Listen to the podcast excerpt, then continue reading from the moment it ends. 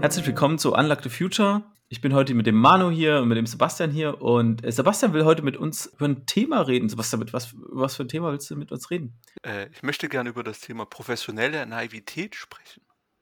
Das ist ja so ein Begriff, ich glaube, den haben wir uns mal ausgedacht vor zwei Jahren, wo wir nicht mehr wussten, wie wir unsere Arbeitsweise beschreiben sollen. Und irgendwann kamen wir auf den Dreh, das professionelle Naivität zu nennen. Und das belustigt jetzt immer Leute, wenn ich mit denen darüber rede. Ähm, ja, und, ja, ist, ist, uns ja nicht unfremd, ne? Begegnet, also ist uns ja schon, begleitet uns schon ganz lange und äh, wir haben das ja ein bisschen für uns eingenommen, äh, erstmal naiv an Themen ranzugehen, weil dann die Le Leute relativ offen mit uns darüber reden, äh, wo, wo denn da der Schuh drückt. Ist ja auch so ein bisschen. Genau.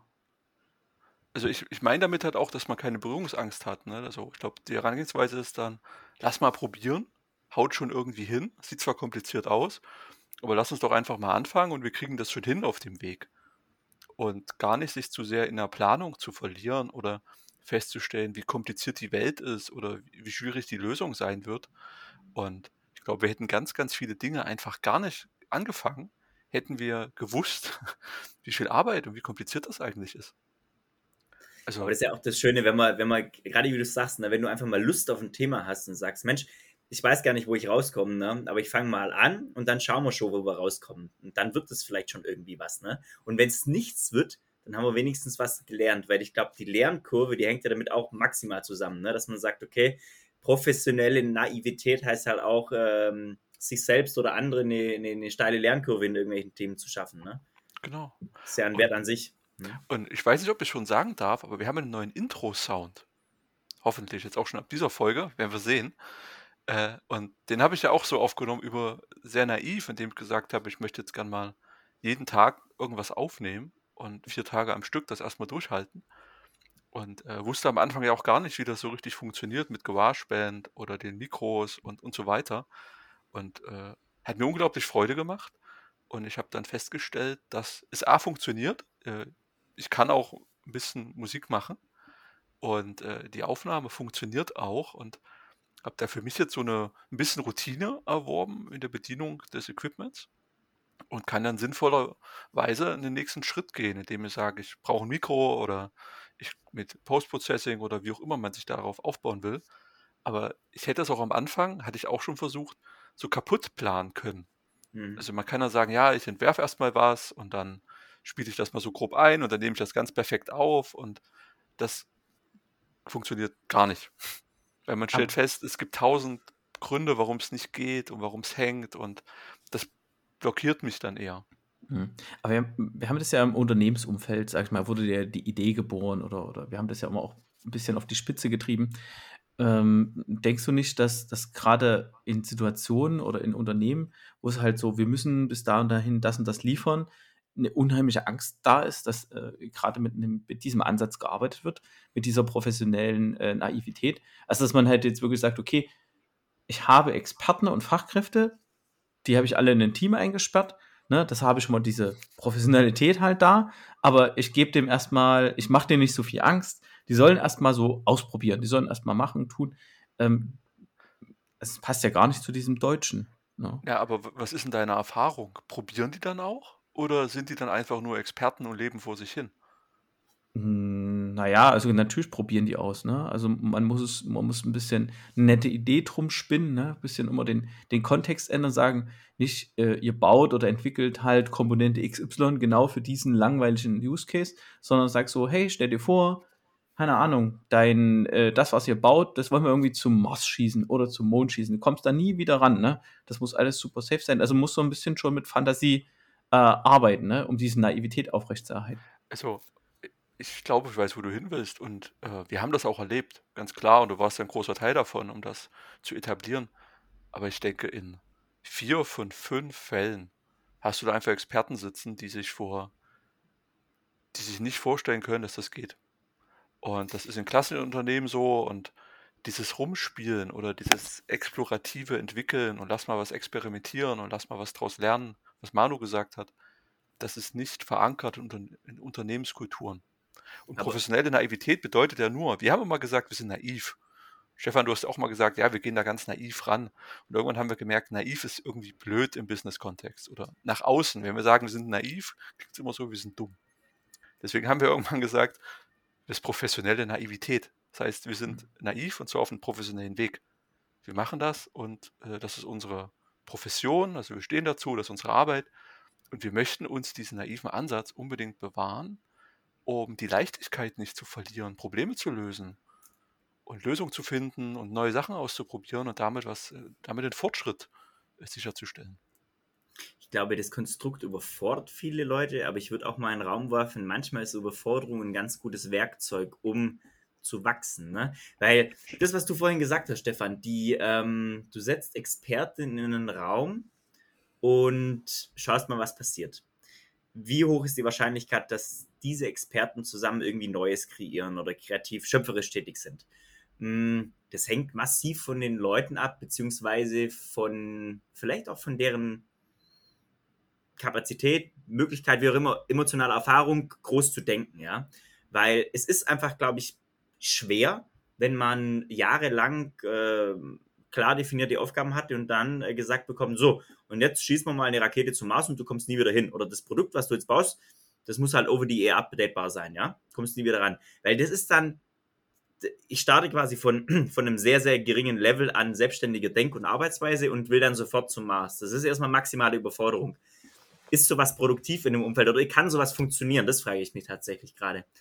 Äh, oder muss man das vielleicht eher, muss man da die Leute nur mal irgendwie, weiß ich nicht, befähigen? Aber das ist auch schwierig, ne? Das ist, mhm. ja. Naja, diese, diese naive Herangehensweise ist ja halt so ein bisschen ein Moonshot, ne? Oder halt einfach sagst, okay, gerade wenn du ein Produkt entwickeln willst, von 0 auf 100, was ja meistens der Fall ist, weil ein Produkt sich den neuesten Technologien bedienen will oder den neuesten Erkenntnissen entsprechen soll.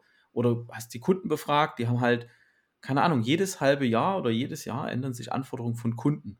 Darauf musst du ja reagieren. Das heißt also, du musst als Unternehmen ein Produkt im, im schlechtesten Falle jedes halbe Jahr neu entwickeln.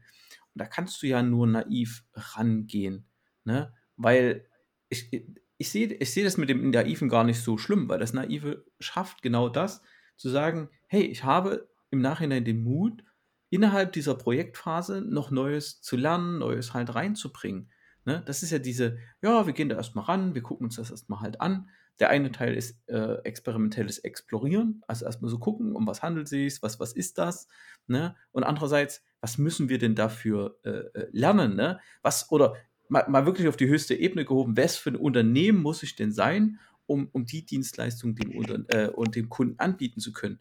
Ne? Viele denken heute noch so, ja, okay, ein Bäcker, der backt Brötchen und weil die Erwartung beim Kunden ist, okay, ich will so irgendwas Gebackenes kaufen, da gehe ich zum Bäcker. Ne?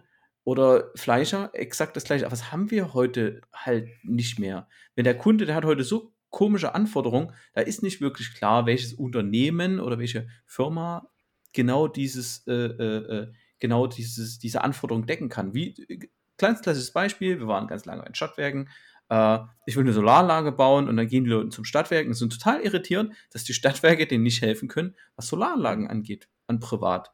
No? Ne? Genau, aber du hast jetzt den Punkt Produktentwicklung angesprochen. Und ich glaube, dass es so ein Feld, das ist so durchoptimiert, dass man da in Prozessen denkt, in, in Effizienz denkt und man auf einem richtig festen Trichter sitzt und von dem gar nicht runterkommt. Und du kommst jetzt mit dem Kontext digitale Werkstatt. Ich habe eine digitale Werkstatt aufgebaut, wir haben experimentiert, wir haben Innovationen äh, hervorgebracht und angewendet und integriert. Aber in einem normalen Business-Kontext, reines Produktmanagement oder so eine Standardforschung und Entwicklung, wo das vielleicht schon sehr auf Marktreife und so getrimmt ist, wo man diesen Spielraum vielleicht gar nicht hat, da ist das ein ganz, ganz großer Entwicklungsschritt, Vertrauen in die eigenen Fähigkeiten zu haben, zu sagen, ich kriege das schon hin. Und ja, das wird zwar schwierig, aber das schaffen wir. Wir haben zwei Wochen Zeit. Das ist jetzt ein, ein agiler Sprint. Wir kriegen da am Ende was raus. Und das finde ich, habe ich die letzten Jahre immer gelernt, dass wir haben das immer so vorausgesetzt für unseren Kopf, aber das kann man nicht voraussetzen. Und äh, es sind halt nicht alle so, ähm, so drauf, äh, wie du zum Beispiel, Stefan. Und ich glaube, das ist ja, wo Manu auch so ein bisschen hin wollte, oder? Absolut. Ja, also, ja, sorry, also es, natürlich gibt es da verschiedene Rollen, ne? Wäre Quatsch, wenn wir alle gleich wären. Äh, äh, jeder hat da so seine eigene Stelle, an, an der er wirksam werden kann und, und, sag ich mal, das befeuern kann, dass hinten irgendwo was rauskommt. Aber über einen klassischen Bewerb, also wenn ich mir jetzt gerade so vorstelle, du, du willst irgendwie Leute, oder das ist ja dieser Entwicklungsschritt, den du angesprochen hast, Sebastian, ne? Ähm, die Leute, die, die, die so, die, die derart denken oder die sagen, Mensch, wir, wir wollen jetzt äh, naiv, professionell, schöpferisch tätig werden, ähm, die, ich, ich frage mich gerade, wenn ich jetzt im Unternehmenskontext denke, wie, wie kriege ich überhaupt so Leute für mich gewonnen, ne? Weil auf einem klassischen Bewerbungsprozessweg kannst du das schon mal direkt knicken, finde ich. Oder halt schwierig wahrscheinlich. Vielleicht hast du Glück und es gibt jemand, der dann Lust hat, sowas im Unternehmen umzusetzen. Aber eigentlich müsstest du einfach sagen, okay, wir ziehen hier was Neues hoch zum Beispiel. Ähm, das hat das Ziel, ähm, das Bestehende kaputt zu machen. Und äh, wer Bock drauf hat, hier, hier bewerben, ne? Ähm, und dann schauen wir einfach mal. Also wirklich ohne Zielhorizont, sondern einfach zu sagen, dein Ziel ist, was völlig Neues zu schaffen, was zum Beispiel das, was wir bisher machen, egal welches Geschäftsmodell es eben ist, ähm, vollständig umzukrempeln. Ne? Und dann aber auch mit, mit Mitteln auszustatten, weil das eine ist ja immer zu sagen, ja, äh, erfindet mal die Welt neu, ne? Mm, aber ihr bekommst dafür kein Geld und keine Mittel und kein gar nichts, ne? So.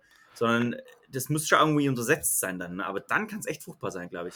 Und ich, äh, das erinnert mich gerade sehr an die Rebels at Work Bewegung von Förster und Kreuz, weil das ja genau dieser Kern auch ist, ne, dass du Rebellen in den, in den Unternehmen hast und die dort arbeiten sollen und auch, auch was vorantreiben sollen und, dürfen. Und das ist ja auch immer so ein Punkt, dass es schwer ist, äh, solche Leute in die Unternehmen zu bringen, da das Recruiting da gar nicht darauf ausgerichtet ist, so jemanden anzusprechen oder die Leute fallen durchs Raster. Und ähm, was mich noch sehr inspiriert hat zu diesem Vorgehen mit diesem Sound zum Beispiel, äh, es gibt einen Artikel von äh, Förster und Kreuz auf ihrer Blogseite und äh, mit dem Titel Warum Perfektionismus äh, das Gegenteil von Freiheit und Lernen ist. Und da geht es nämlich genau darum, dass Perfektionismus äh, blockieren kann, indem man das Perfekte anstrebt und äh, sagt, ähm, ich möchte das jetzt einmal machen und perfekt machen. Damit blockiert man die gesamte Kreativität und die eher darauf fußt, ich versuche es ganz oft. Also ich versuche da ist das Beispiel gebracht, wenn wir jetzt sagen würden, ich will jetzt jede Woche, jeden Tag in der Woche ein Bild malen und am Ende gucke ich, was das Beste ist. Das ist dieser äh, kreative Ansatz, der quantitative Ansatz. Und der perfekte Ansatz ist, ich male diese Woche ein perfektes Bild und da verkrampft man drüber. Und die haben dann auch argumentiert mit Picasso, der tausende von Bildern gemalt ist und für ein paar davon ist er berühmt. Und das wird einem ja als Mensch immer anders suggeriert. Ich denke, den Artikel sollten wir verlinken, weil der ziemlich cool ist. Ja. Und ich mag halt total diesen Arbeitsansatz und auch diese Kernaussage für mich ist, dass Qualität kommt durch Quantität. Dem ich versuche und scheitere und nochmal versuche und wieder scheitere oder vielleicht auch nicht scheitere, aber vielleicht nicht ganz perfekt bin, aber ich bin damit zufrieden. Für heute reicht das und morgen versuche ich es wieder und lerne immer was daraus, gewinne eine Routine und kann da so ein bisschen ausbrechen oder auch mir was, einen gewissen Erfahrungsschatz sichern das fand ich halt cool und ich habe die letzten vier Tage erlebt und bin ziemlich begeistert davon und fand das äh, cool. War zwar nur kurzer Zeitraum, aber hätte nicht gedacht, dass mir das dann so viel äh, gibt und so viel Freude macht. Ich würde an der Stelle aber noch mal ein bisschen differenzieren. Ne? Wir, wir, haben dieses, sag mal, jetzt das Überthema professionelle äh, Naivität und dass man es ein bisschen vielleicht wegholt von diesem Kreativen. Das, das Kreative ist natürlich ganz wichtig äh, in jedem Arbeitsprozess. Das hilft halt genau, können wir es anders machen? Können wir es besser machen? Man kann immer was besser machen. Ähm, aber ich glaube, gerade diese professionelle Naivität ist gerade in den Bereichen, wo es halt äh, manchmal sehr, sehr, sehr, sehr kritisch halt ist. Ähm, da muss man so halt rangehen, weil da ist eine riesengroße, äh, äh gerade da, wo ich riesengroße Gefahren habe, wenn was schief geht, muss ich, muss ich mir bewusst sein, okay, ich muss erstmal einen Rahmen schaffen, dass ich relativ naiv an das Problem rangehen kann. Äh, nehmen wir mal zum Beispiel diese ganzen amerikanischen Startups, die jetzt irgendwelche kleinen Mini-Atomreaktoren äh, äh bauen wollen. Die sind ja dann auch relativ naiv an die ganze Geschichte rangegangen ähm, und haben die verbessert. Oder äh, nehmen wir jetzt mal SpaceX, die halt äh, diese Rakete halt bauen. Ähm, die sind da auch relativ naiv halt rangegangen, weil sie halt sagen, okay, wir gehen daran explorativ. Jedes Mal, wenn es kaputt geht, finden wir das gut, weil können wir es verbessern. Und ähm, das würde ich halt, das wird auf einmal diesen Anwendungsfall hat so Kreativität, wo ich erstmal an ein Riesenproblem relativ naiv halt rangehe und das ermöglicht Kreativität. Auf der anderen Seite auch ähm, da, wo es halt mega kritisch halt ist, ne? Die wollen Menschen ins Weltall schießen. Die schießen ja heute schon äh, zuverlässig Menschen ins Weltall. Also kritischer geht es halt gar nicht, weil hm, Menschen leben. Und das halt genau in solchen kritischen Umfeldern dieser, diese professionelle Naivität Möglichkeiten halt schafft. Darüber nachzudenken, immer wieder nachzudenken, ja, okay, wie kriege ich das Problem simplifiziert? Äh, wie wie kriege ich, wie kriege ich diese kritische Komponente da rausgenommen? Ne? Habe mein Ziel natürlich noch nicht vollständig erreicht, ist natürlich klar, ne? Fliege halt irgendwie nur 10 Kilometer hoch oder whatever. Aber, aber komme so Stück für Stück halt zum, zum Ziel. Ne? Oder es, es ermöglicht erstmal so Iterationen, weil das finde ich bei SpaceX extrem spannend, äh, wie die es halt über mehrere Iterationen geschafft haben, äh, eine Rakete halt zu bauen, die dann äh, ja mal irgendwann Tonnen von Zeug ins All schafft und dann halt tausend Raketen sollen starten, um eine, um die ganzen Leuten, ganzen Leute zum Mars zu bringen und dort eine Station zu bauen. Ja, und die gehen genauso vor. Äh, Finde ich extrem, extrem spannend. Ja. Um es nochmal zusammenzufassen, genau diese zwei Sachen, da wo ich, da wo ich, äh, wo halt irgendwie noch nichts ist, wo riesen Bubble an, an Problematiken halt sind, neue Produkte sind, da ermöglicht mir Kreativität und im, im, wo kritische äh, Felder sind, ermöglicht es mir in Iterationen halt zu kommen, ne? wo dir jeder sagt, ja, aber ich muss jetzt ein Leitsystem bauen, ich muss jetzt das bauen, das muss gleich das von 0 auf 100 erreichen, das muss ab dem ersten Tag hundertprozentig funktionieren ne? und ermöglicht mir dort Iterationen. Ich finde vom Herangehen und vom Mindset her, sieht man bei Leuten, die dieses Vorgehen wählen, was du gerade beschrieben hast, Stefan, oder was ich versuche zu beschreiben, die gehen mit Hindernissen anders um. Das heißt, die sehen darin keine Blockierung oder kein Hindernis und die sagen, okay, habe ich nicht dran gedacht. Das muss es auch geben. Das ist eine coole Challenge, die kriege ich schon gelöst. Also, die nehmen das heran an, als Herausforderung und akzeptieren das und arbeiten damit. Also wird adaptiert oder wird eine Lösung für gefunden und man lässt sich davon einfach nicht bremsen. Das finde ich dann total toll zu sehen, wenn Leute so, so herangehen. Und ich glaube, dass das Erfolg ermöglicht, sich da nicht äh, von einfachen Hürden aufhalten zu lassen, egal wie groß oder wie starr und stur die wirken.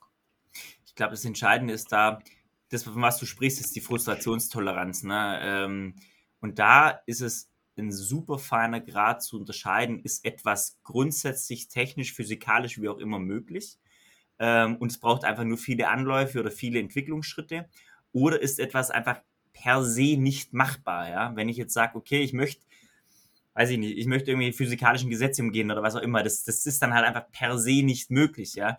Ähm, aber diese, diesen Willen zu haben, zu sagen, okay, ähm, mein Umfeld, wer auch immer sagt mir, das ist nicht möglich, zum Beispiel wiederverwendbare Raketen ins All zu schießen. Da gab es lange Zeit die Auffassung auch in der Science Community, ist einfach nicht möglich. Die können nicht zur Erde zurückfliegen, etc. pp. So. Und ähm, dann dennoch diese, wie nennt man es denn eigentlich, eine, eine Stoik zu haben, zu sagen, Resilienz. Resilienz. Nur, ja. Eine Resilienz zu haben und zu sagen, nee, ich probiere das so lang, bis es klappt. Weil da muss ich natürlich auch die Fähigkeit haben, zu sagen, oder die Überzeugungsfähigkeit zu sagen, weil es ist, glaube ich, schon wichtig, dass man nach x Rückschlägen immer noch Motivation hat und auch die Leute, die mit einem zusammenarbeiten, so motiviert sind, dass sie sagen, Mensch, nach dem, ich weiß gar nicht, SpaceX hat, glaube ich, sechs Anläufe braucht oder fünf, bis es nicht mehr explodiert ist, die Rakete. Ich meine, man hätte auch nach dem vierten Mal sagen können, so, ja gut, okay, dann, dann lassen wir es jetzt halt sein, ne? weil es können noch zehn Anläufe werden. Und dann trotzdem noch die Motivation hochzuhalten, das ist super entscheidend, finde ich.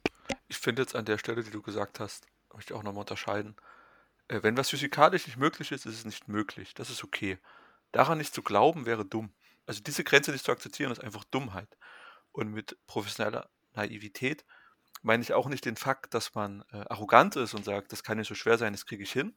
Und dass man sagt, okay, ich verstehe das Problem, ich möchte es aber bitte probieren und möchte mich dem, der Lösung nähern. Das ist auch nicht despektierlich gegenüber anderen Leuten zu verstehen. Ähm, also ich glaube, leider muss man heutzutage diese Unterscheidung treffen wo halt offiziell oder wo halt ganz offen Wahrheiten angezweifelt werden und Fakten angezweifelt werden. Ähm, also möchte ich mich gerade äh, explizit von Arroganz und von Dummheit abgrenzen äh, mit dem Vorschlag. Mhm. Ja, ist wichtig. Ja, na, dieser, dieser naive Ansatz ähm, braucht ja schon ein bisschen Hintergrund. Ne? Also, wie gesagt, ähm, die gegen irgendwelche Naturgesetze zu verstoßen zu, zu wollen, ist natürlich totaler Quatsch. Ähm, aber wenn man jetzt, sage ich mal, Erkenntnis aus der Wissenschaft halt nimmt und man ist manchmal in, in verschiedenen Bereichen der Wissenschaft, nimmt man halt da irgendwie Fakten oder Ergebnisse, da wurde vielleicht gar nicht weiter geforscht oder vielleicht muss man da erstmal tiefer reingehen und fragen, was handelt sich denn da überhaupt und warum? Und warum nimmt denn eigentlich SpaceX diesen Ansatz? Die sagen halt einfach, naja, diesen explorativen, wir bauen, verbessern, machen es kaputt, verbessern, machen es kaputt. Äh, selbst, die, selbst die NASA, die haben da eine mega Auszeichnung bekommen für ihre Raptor-Triebwerke, weil die in so wenigen Iterationen so schnell so große Fortschritte gemacht haben und guck mal, du musst ja mal sehen, SpaceX ist, ja, die haben jede Menge Kohle, ohne Frage. Ähm, dann haben sie halt gute Ingenieure, auch, auch jede Frage. Aber andere Länder, die, die, keine Ahnung, die dann eher das für, für Waffen benutzen wollen, die Raketen, die haben ja nicht mal einen Bruchteil über Jahrzehnte hinbekommen.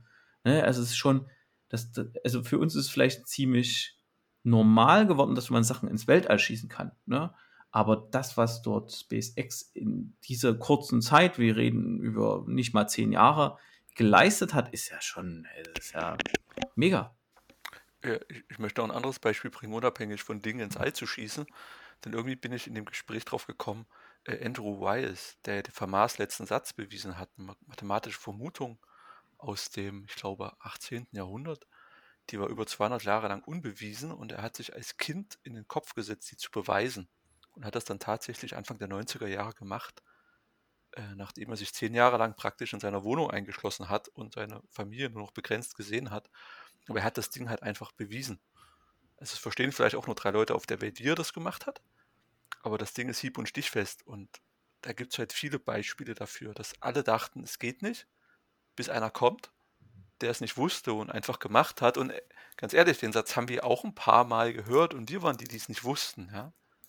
Und äh, das bringt mich auch noch auf den Gedanken. Äh, ich habe mal äh, bei, einer, bei einem Vorgesetzten von mir im, im, Büro einen Zettel hängen sehen und da stand drauf, ähm, wer will, findet Lösung, wer nicht will, findet Ausreden. Und ich habe echt oft über den Satz nachgedacht und auch ziemlich lange. Und ich stehe dazu, äh, habe da so zwei Meinungen dazu, weil einerseits verstehe ich das und ich will ja auch und ich will Lösungen finden ich finde es manchmal dann zu leicht zu sagen, äh, ihr findet Ausreden, weil ihr, ihr, ihr wollt es gerade gar nicht. Deswegen sucht, äh, legt ihr mir jetzt Ausreden auf den Tisch. Und da ist vielmehr die Frage für mich, welche Unternehmenskultur braucht man, um sich so einen Zettel an die Wand zu hängen? Also, das kann ja jeder machen, wie er will. Nur, was möchte ich suggerieren? Möchte ich suggerieren, dass die Leute nicht wollen? Soll das Ding eine motivierende Wirkung haben? Wie muss ich kommunizieren, dass das auf fruchtbaren Boden fällt und keine Anklage ist? Weil an dem Punkt stehe ich langsam und frage mich gerade aktiv, in welcher Situation motiviert mich dieser Satz? Hm, also, da möchte, ja, hm. sag schon. Also, also, ich, ich, also, wenn man es jetzt negativ auslegen würde wollen, äh, wäre ich da schon beleidigt davon das, also gerade wenn, wenn mir dieser, ne, wenn er an der Wand steht, okay, tut er niemandem weh. Aber gerade wenn du sagst, ja, die finden halt Ausreden, ne? Wie oft findest du dich in der Entwicklung wieder, hm, geht gerade nicht, weil Produkt XY gerade irgendwas. Okay. Ähm, das ist dieses, wie dieses X- und Y-Modell, ne? Es gibt die super motivierten und es gibt die, die nicht immer, die ich immer bis ins Detail führen muss, ne? Ist halt genau die Frage. Äh, will ich gerade nicht? Bin ich zu blöd, um es zu wollen, weil ich es nicht hinkriege? Also das ist ja das, was bei mir dann ankommt, ne, wenn ich so, so einen Satz höre. Und bitte zweifle nicht an meinem Willen, hier meine Arbeit gut zu machen.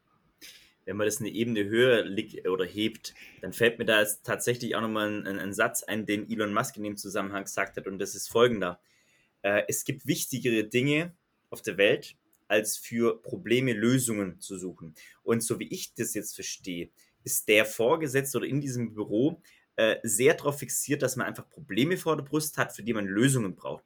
Aber das ist ja oftmals gar nicht der Punkt, sondern der Punkt sollte ja sein, Dinge neu zu erschaffen, kreativ wie auch immer tätig zu werden, um ja einfach Neues zu, zu haben, kein Problem zu lösen, sondern zu sagen, ich suche nach Ansätzen, die mir neue Dinge ermöglichen, in jeglicher Art. Ähm, und das ist dann keine Lösung im engeren Sinne, sondern das ist eher ein Angebot, um zu sagen, hey, ich habe hier was, ähm, wo ich als Kunde, als Mensch, was auch immer, dran wachsen kann, mich bedienen kann, wie auch immer, ja. Aber dieses, äh, ich finde die, die, den Denkansatz schon irgendwie komisch. Hm. Weil der unterstellt, man hat Probleme.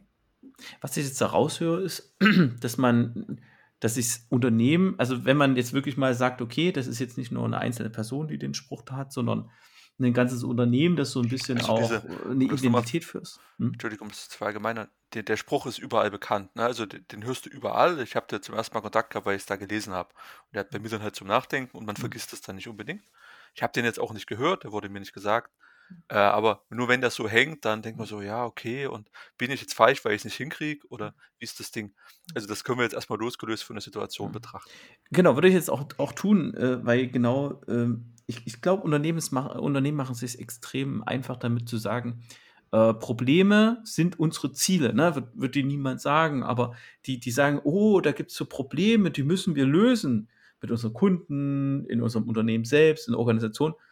Und machen da ist gleich, das sind unsere Ziele. Ne? Was natürlich total, was natürlich nachvollziehbar ist, weil meistens jeder die Probleme halt kennt und es für Führungskräfte auch relativ einfach ist zu sagen, ja, die Probleme kennt jeder, damit kennt auch jeder die Ziele, Punkt aus. Und dann machen wir eine Klammer drum und sagen, das ist unsere Strategie, schönen Tag. Ähm, zu, zu oft irgendwie mitbekommen, also zu oft, dass, dass es auch wirklich so ist was ist das Ziel von diesem Team? Ja, wir müssen dies und das und jenes. Ah, ja, okay, alles klar. Ähm, naja, also das ist ja schon so. Ähm, ich würde halt, würde darauf eingehen, sagen, warum, warum sind die so problemfixiert? Und das ist das, was Manu meinte mit Elon Musk. Äh, er will ja nicht problemfixiert halt sein. Ne? Er hat die große Vision und äh, die Strategie, die wir da hinkommen, ja, ist unsere, wie wir gebaut, wie wir als Unternehmen aufgestellt sind. Super agil und da müssen wir hier Leute da einstellen und sag ich mal, Elon Musk gibt gar nicht so viel auf Strategien. Äh, er ist da halt der klassische Investor, der halt sagt, ja, okay, dann rollen wir halt weltweit äh, die, die Supercharger aus, aus Ende. Wir brauchen eine Infrastruktur. Ähm, so, und dann hat er seine Vision. Punkt. Ne? Ich finde das halt ein ganz toller Satz, äh, wir reden hier dann über agile Unternehmen oder Unternehmen, die den Menschen als, als aktiven Part innerhalb der Kultur verstehen, die eine Vision haben, die ganz klar der Vision folgen und damit Menschen anziehen, die sich mit der Vision über ähm, identifizieren können. Und in dem Rahmen, finde ich, kann man so einen Satz auch gut äh, vertragen und verwenden. In einer anderen Situation finde ich das schon schwieriger. Aber der hat das immer was Anklagendes. Hm. Ja, genau, weil ich gerade gerade ein Bild im Kopf, wo ich mir einfach denke, okay, was macht denn ein Unternehmen? Unternehmen hat ein Problem. Wir gehen mal davon aus, es ist relativ groß und wir sagen, das Problem, um das zu lösen, weil wir sagen, Problem gleich Ziel, da mache ich, erschaffe ich dafür einen Bereich. Stelle ich einen Bereichsleiter ein und der Bereich braucht Abteilungen und die Abteilungen brauchen Teams und die Teams brauchen Mitarbeiter. Ne? Und schon hast du eine komplette Organisation um ein Problem gebaut und alle Leute werden schön um das Problem ringsrum tanzen. Jetzt kannst du überlegen, wie lange es den Bereich gibt. Um so einen Bereich aufzubauen, brauchst du mindestens drei Jahre und jetzt kannst du überlegen, wie agil du dann wirklich noch bist. Ja, vor allen Dingen, dieses Problem wird es für immer geben, weil dieses Problem begründet die Existenz des Bereichs. Ich bin doch mit einem Klammerbeutel gepudert, wenn ich jetzt das Problem löse. Was mache ich denn dann morgen? Um genau Gottes das. Willen. Warum soll ich denn dann überhaupt auf Arbeit kommen? Genau das, deshalb ist ja das super, äh, es ist mir jetzt auch gerade so bewusst geworden. Ne? Was, das, das Problem, was draußen existiert, ist, dass, dass du das Beispiel gebracht ja, hast. Äh, guck mal, guck mal, ist es, äh, guck mal, was passiert denn, wenn du gleich sagst, okay, Problem gleich Ziel und, und, und klar rennen die Leute dem Ziel hinterher, aber was ist denn, wenn, wenn deine Organisation aus irgendeinem Grund sagt, ja, wir wollen das Ziel gar nicht erreichen, weil es uns dann gar nicht mehr gibt. Das heißt, die lösen das Problem nie, aber niemand redet hier über Probleme. Sie reden hier über Ziele und angebliche Strategien. Eine Vision hat dann eh niemand, weil die ist ja anstrengend. So. Ja, damit, also müsst, in, mh, damit ist eine ah. Zielerreichung, damit ist eigentlich die Nicht-Zielerreichung das eigentliche Ziel. genau, genau. In der Organisation dann, ne? Und dann müsste man einfach mal gucken, was passiert. Äh, was haben denn Unternehmen so als Ziele? Gucken, hm, könnte das denn ein Problem sein, was in dem Unternehmen oder durch Kunden organisiert ist, äh, äh, also, also generiert wurde? und ob sich da was ändert. Aber das Witzige ist, man findet dann ja jedes Mal Gründe dafür, dass man das Problem oder das Ziel nicht erreichen konnte. Und damit stimmt der Satz ja schon wieder. Also, ne? Stimmt. Ja, ja stimmt.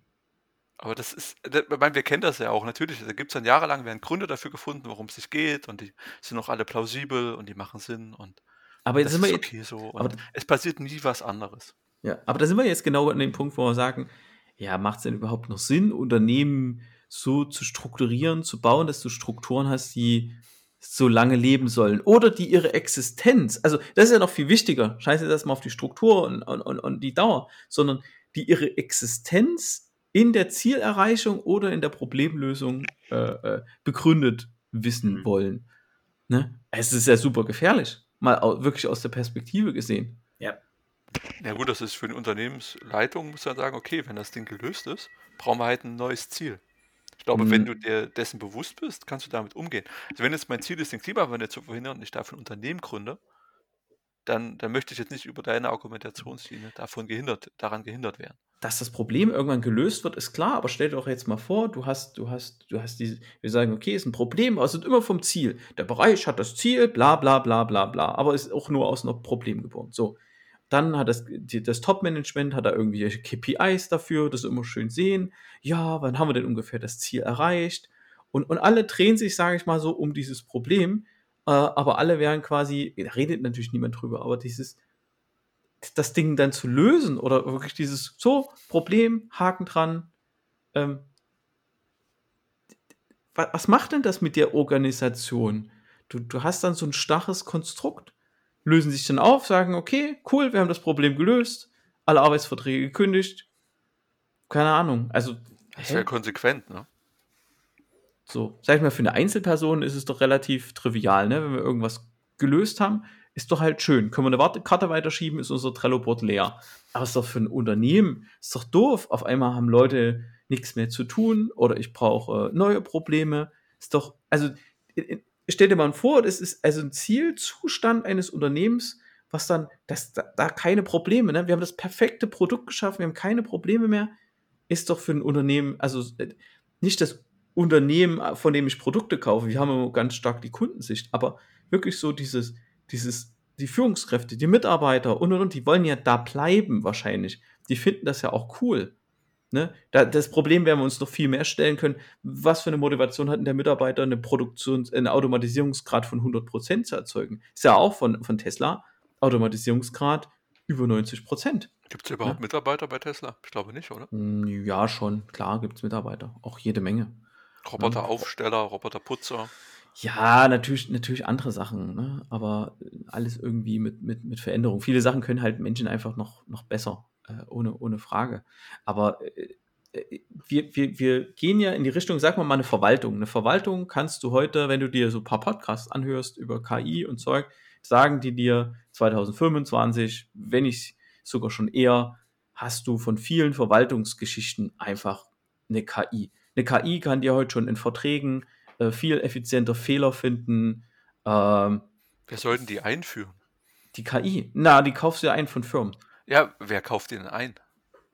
Nen Einkauf. Ja, gut, ist ja auch noch die Frage. Merkst du, ne? Ja, aber da hast du noch der, eine, der eine Geschäftsführer, der, der macht hier Klick, Klick im Warenkorb, PayPal gekauft. Denkt mhm, sich, so, cool, ich, hab jetzt, ich kann jetzt 90% meiner Verwaltung einsparen und dann guckst du auf die. Nein, nein, nein, nicht 90%. Auf die 99. Okay, du, ich, kann, ich kann super viele Kosten sparen und dann merkst mhm. du, die haben alle unbefristete Verträge und die sind auch alle nicht in der Rente. Da kannst du dann zugucken, wie sie dann. Ja, genau, darauf, da, genau, darauf will ich ja hinaus. Ne? Wir haben jetzt irgendwo das Spagat, dass du sagen, okay, wir haben irgendwie Automatisierung in vielen Bereichen. Sagen wir, wir nehmen jetzt mal nur die Bereiche, wo wir wirklich über 80 Prozent automatisieren können. Das ist heute so Bürokratiescheiß. So, und dann haben wir halt wirklich so sagen, okay, Organisationen, die halt eigentlich Ziele verfolgen, sind in Wirklichkeit so verkapselte Probleme und die wollen die Probleme eigentlich nie lösen. Darüber redet niemand, aber so, so intrinsisch jeder so, ah ja, hm, wenn wir es gelöst haben, ja, blöd, muss ich ja was Neues lernen. Habe ich es durchgespielt. Einmal Excel durchgespielt, muss das nächste her. Ne? Das ist ja doof. Die Leute wollen ja, die meisten Leute wollen ja, und das ist ja auch berechtigt, die haben halt irgendwie was gelernt und wollen halt irgendwie ihr komplettes Leben das Ding machen. Jeden früh an den Arbeitsplatz kommen, irgendwas tun, dafür Geld kriegen, nach Hause gehen. So. Und das ist noch ein Großteil der Arbeitsplätze. Die wirst du aber wahrscheinlich nicht mehr brauchen. Also spannende Sache natürlich, ob man die brauchen wird. Können wir eine extra Folge machen, Automatisierung. Oh ja, Bereiten wir uns vor, äh, gerade da, in welchen Bereichen es, äh, Automatisierung halt relevant wird. Weil da ist die Motivation noch viel entscheidender. Was wird denn jeder dafür tun, dass es automatisiert wird und jetzt kein Informatiker oder irgendwas, der gerne Sachen automatisiert und so doof ist und naiv und seinen Arbeitsplatz wegautomatisiert, ne? Vielleicht, da kommen wir vielleicht wieder zu der professionellen Naivität, wo wir sagen, okay, wir, wir, wir, sägen halt erstmal, oh, Automatisierung klingt gut, wir sägen an dem Ast, auf dem wir sitzen, ne? weil wir wissen, das führt uns in eine bessere Zeit. Ne? Ja, die Frage ist, wo du dein Selbstbewusstsein herausziehst. Es kann auch sein, dass du sagst, ich automatisiere jetzt meinen Job weg und habe da viel mehr Zeit für die wirklich wichtigen Sachen oder für was anderes. Und äh, wäre auch mal ein spannendes Thema, Manu. Du bist doch eh ja, du oh, kannst ja. mal aufbereiten. Ich, ich, mir fällt, mir da gerade ein Buch ein. Oh ja, mir fällt da insbesondere auch noch ein Buch ein. Ich weiß, du, du spielst auf Brecht an, äh, Sebastian, aber was mir gerade auch einfällt, ist Yuval Harari. Und da möchte ich ein kurzes Beispiel noch bringen, was ich extrem passend finde. Und zwar Automatisierungsgedanke. Wir haben Briefe mit E-Mail automatisiert. So, das schon seit Jahrzehnten. Und das Versprechen der E-Mail war dadurch, dass wir nicht mehr Briefe auf die Post tragen müssen, dann verschicken müssen, zwei Tage warten, bis es der Empfänger bekommt und wieder zurück einen Brief schicken. Wenn wir das automatisieren, dann haben wir viel mehr Zeit für die wichtigen Dinge. Ich möchte in den Raum werfen, nein, wir bekommen einfach 3000 E-Mails am Tag und nicht mehr zwei Briefe. Das heißt, die Zeit, die wir für die eigentlich wichtigen Dinge uns vorgestellt haben zu haben, die sind aufgefressen worden und zwar überkompensiert aufgefressen durch die Automatisierung. So, und da können wir aber sehr gern drüber sprechen. Ja, können wir, Automatisierung ist, das ist ein ja. Lieblingsthema. Sehr gern. Da können wir, da können wir super, super gerne äh, drüber sprechen, weil ähm, ich, ich, ich gebe dir, geb dir total recht, das Mail-Beispiel ist, ist dort an der Stelle halt wirklich auch super. Ne? Autonomes Fahren wird genau das gleiche sein. Was, ne? Auf einmal hast du, ja, wir haben eine autonome Logistik. Ja, ist ja cool, aber das wird einfach komplett eskalieren und wird am Ende gar nichts äh, äh, gar nichts weiter sparen. Aber am Ende ist es für mich für mich äh, gleichbedeutend oder sage ich mal so rein von der menschlichen Psychologie her, ob ein Mensch äh, sage ich mal fiktiv Angst hat, seinen Job zu verlieren oder ob er sich anpassen muss, ne? statt den irgendwie Brief aufmachen, Sekretärin fällt weg, muss er jetzt irgendwie E-Mails beantworten. Das ist für mich fast gleich, weil, weil die, der, die, die Menschen vor beiden Sachen gleiche Angst haben. Ob sie sich anpassen müssen oder ob sie vor Lust, Lustängste, das ist halt auch das ist für mich gleich. Ne, aber äh, super, super spannendes Thema Automatisierung, weil ähm, wie kommst du da hin oder wie kommen Unternehmen dahin? Das werden die sich natürlich auch fragen. Ähm, das sind ja genau diese Digitalisierungshemmnisse, ne? die, die da irgendwie halt sind. Ja. Genau, äh, sehr spannende Diskussion. Ähm, ich finde es gerade sehr spannend, ich habe wieder viele Antworten in dem Podcast. Äh, ich habe für mich die Antwort gekriegt, scheinbar schaffen wir keinen Podcast ohne Elon Musk und ohne autonomes Fahren. Es wird eine harte Saison für mich, glaube ich. Ja, wir brauchen mal andere Firmen. Wir brauchen mal andere innovative. Ich muss mich mal wieder mehr mit Microsoft beschäftigen was IBM so, äh, IBM so macht. Oder vielleicht auch mal von Alphabet. Ich kenne keine einzige Führungskraft von Alphabet. Ach, ob du da was verpasst, ich weiß gerade gar nicht genau. Ja, ähm, ja, wenn Sie uns zuhören, Sie können uns gerne anrufen. Telefonnummer haben Sie bestimmt. Ähm, an dieser Stelle äh, äh, vielen Dank äh, an euch zwei für das tolle Gespräch. Und äh, ich möchte auch nochmal bedanken für die Idee, darüber zu reden. Also danke an Franzi und an, an Lysanne für die Gespräche. Und ja, ich hoffe, wir konnten die Zuhörer näher bringen, was naive, nee, professionelle Naivität ist, äh, woraus der Podcast entstanden ist. Und äh, wir hören uns in der nächsten Folge. Sagen wir noch Tschüss? Ich weiß nicht. Nein. Okay. Draußen ist auch abgestürzt, Standbild von Stefan.